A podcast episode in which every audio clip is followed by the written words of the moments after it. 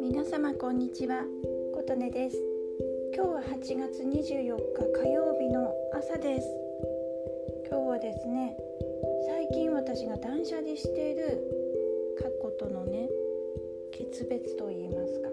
荷物整理と言いますかそういう就活終わりの活動といいますかそういうお話をちょっとだけしてみたいと思います。私は1年半前まで司法試験の合格を目指す法科大学院の学生でした。で1年間だけ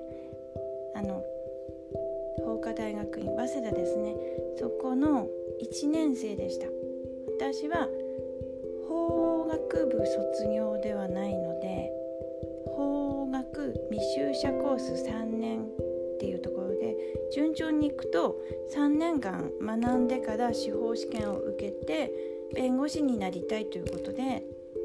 入学してその時の、うん、私のなんだろうこれの合格を目指すコースが倍率6倍ぐらいでしたので私が1人入ったことで残り何人か入れなかったっていうところがあるんですけど、まあ、そこに1年間在籍してました。ただその1年間まるまる勉強学校に通って受けてたわけではなく学校に通ったのは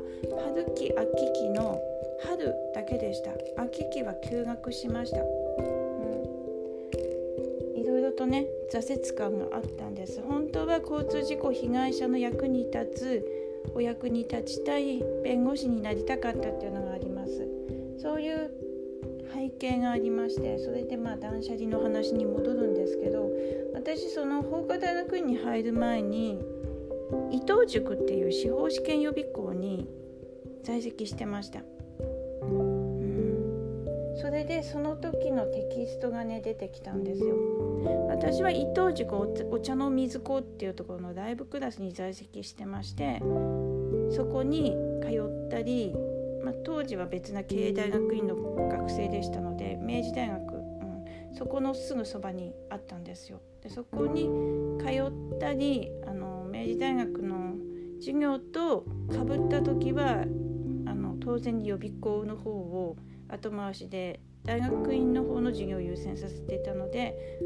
後ほど予備校の授業はウェブで受けたり、まあ、その時のテキストが山のようにありました。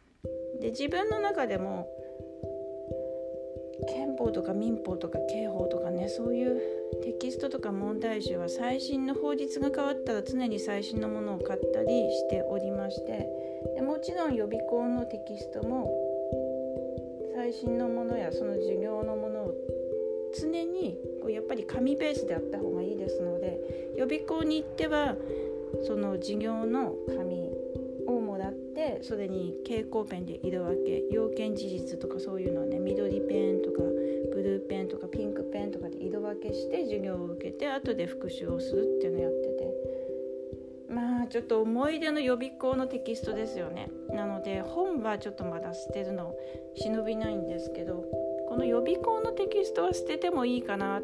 て思って今断捨離。いや見直してみますとね。込み上げるものがあります、うん、ここの予備校代に140万払ったのかな4年間は在籍できるっていうことでもう4年過ぎたのでこれはもうね私予備校の授業はウェブ授業も何もログインすらできないことになってるのでまあいいかなっていう思うんです。で法科大学院の方は家業が厳しくなって忙しくなってそれで勉強に集中できないってやめたのであちらの方はもしも復帰したくなったら簡単な面接だけで多分また復帰認められますよっていうことを聞いてその間にまた勉強しようかなという思いはあったんですけど今はねもう完全に諦めと言いますか興味の矛先が六法全書ではなく別な音声配信とかねそっちの方に向いてしまったっていうのがあります。ので。まあ要は弁護士目指すのはもう諦めるということでこの山のような予備校の資料を捨ててもいいかなっていう断捨離をしてました。ただこれってね多分断捨離第1弾ですのでその後法律のテキストとかいろいろ私もあの東京青森で29年間公務員47歳で東京に来てから4年半経ってその間にいろんな矛